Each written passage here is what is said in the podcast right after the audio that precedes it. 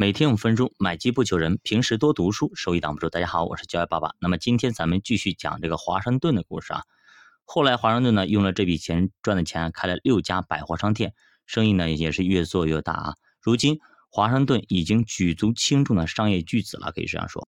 那么华盛顿的成功之所以啊能够成功，是能够迅速抓住眼前的机会。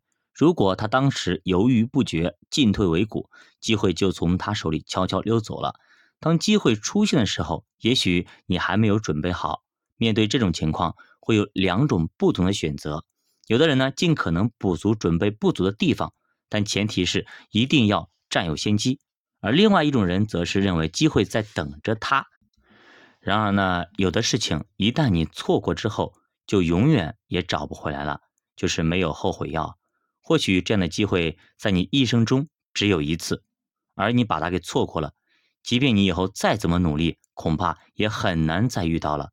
正所谓机不可失，时不再来。当已经意识到机会来临的时候，不要犹豫，而应该勇于决断，把握住难得的机会。我们来看看故事啊，说有两个年轻人刚走上工作岗位没多久，也没啥储蓄，月光族啊。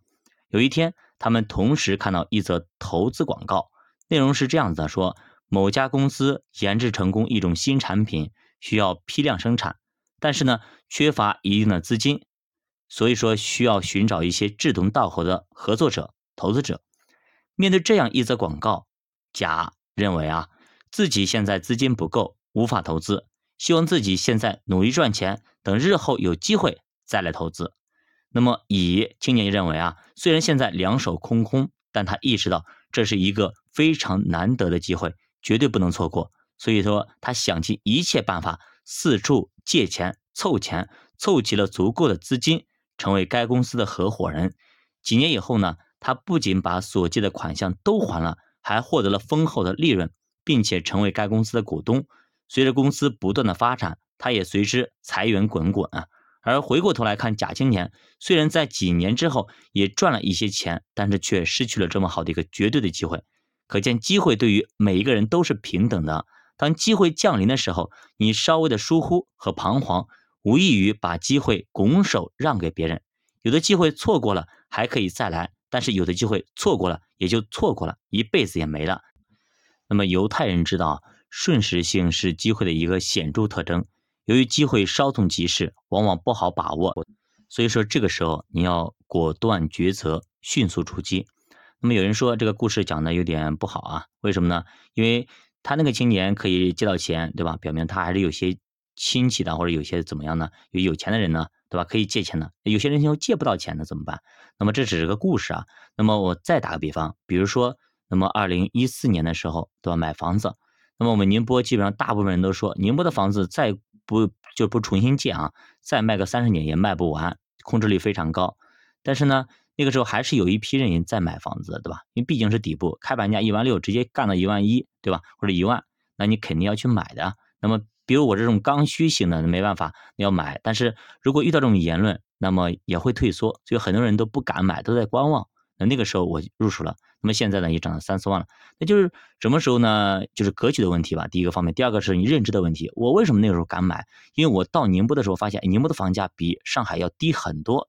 在我的认知过程中，宁波离上海其实并没有那么远，而且宁波的地位呢，副省级城市这个地位啊，而且不比上海能错那么多。结果呢，房价就差了很多倍。所以说，也得益于我在上海实习了几个月啊。同时呢，有一个客户的话深深的烙在我的心里。就是曾经我问一个那个客户说，我说你为什么？他跟我说那个时候哎真便宜，那个时候应该多买几套，对吧？那个时候好像房子是一万多，当时到时候已经涨到四万多了，四五万了。那我跟他说，我说你为什么多买几套呢？哎，他说是啊，应该多买几套。但是呢，他说他后边补了一句话，他说但是呢那个时候没钱啊，想买也买不了啊。嗯，那个话深深的扎根在我的心里，所以我就知道，二零一四年那个点位是非常非常适合买房子的，因为非常非常低了，因为多少年涨就是涨了多少年之后，啪一下子就掉下去了，那就觉得非常好，所以说就布局了。一我要住，第二个那么那么而且首付又不贵，所以说就买进去了。说实话，当时我特别特别想买个大更大的，或者是我当时最想买的是买两套，你懂吗？买两套为啥呢？因为以后等那个。大了涨价了，我可以把它卖一条，让它收回来，呃，再就有更多资金可以用啊。